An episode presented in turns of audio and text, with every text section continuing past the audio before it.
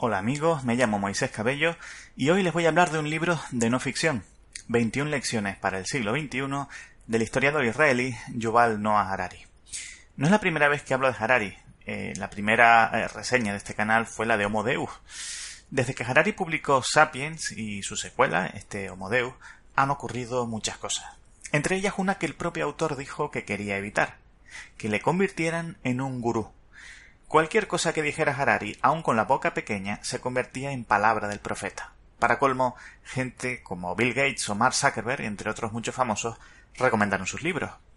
Harari no ha sido inmune a estas alabanzas y se ha visto en la situación, en este mismo libro, de criticar lo que estas dos personas representan incluso de forma directa, pero con tono de disculpas, a sabiendas de estar dando un coscorrón a quienes le auparon como autor.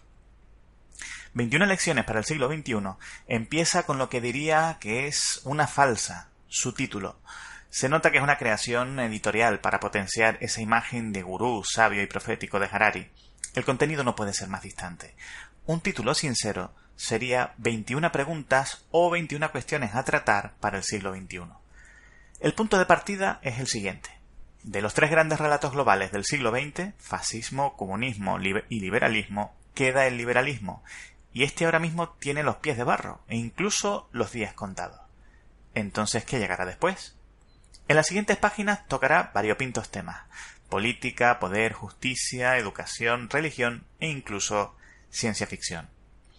A pesar de su enfoque desapasionado sobre lo que cuenta, en ocasiones se moja en su habitual estilo, a veces de manera brillante y a veces pasándose mucho de frenada en la audacia de sus conclusiones, sin explicar cómo llegó ahí.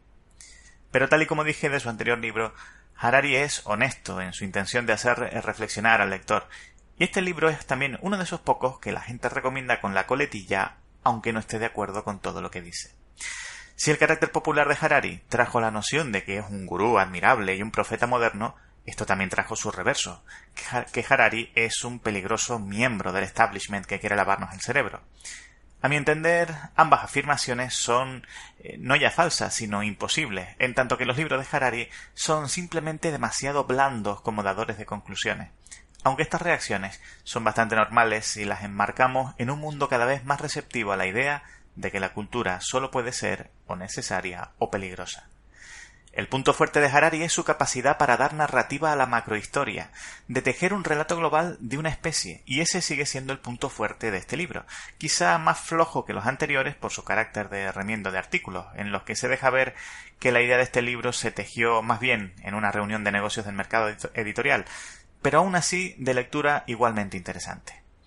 21 lecciones para el siglo XXI, traducido por Jean Domenech Ross y publicado por Debate, escrito, recuerden, no por ningún profeta del bien o del mal, sino por el humano historiador israelí, budista y gay Yuval Noah Harari. Ni más ni menos. Un saludo y hasta el próximo libro.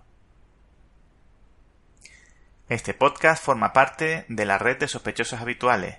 Pueden acceder a ella en la dirección bit.ly barra sospechosos habituales.